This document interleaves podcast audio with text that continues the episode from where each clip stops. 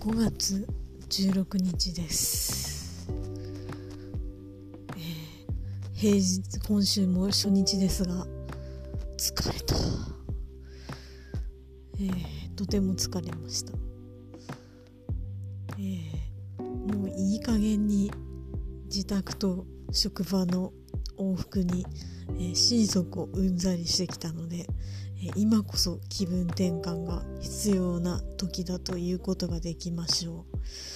えー、とりあえずね近いうちにメキシコ料理を食べに行こうと思うんですね、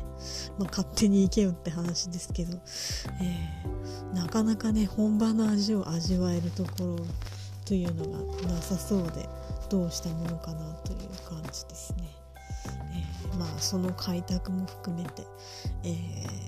とにかく、えー、自宅と職場以外の景色が見たい見なければという感じです、えー、そんな最近でございます。おやすみなさい。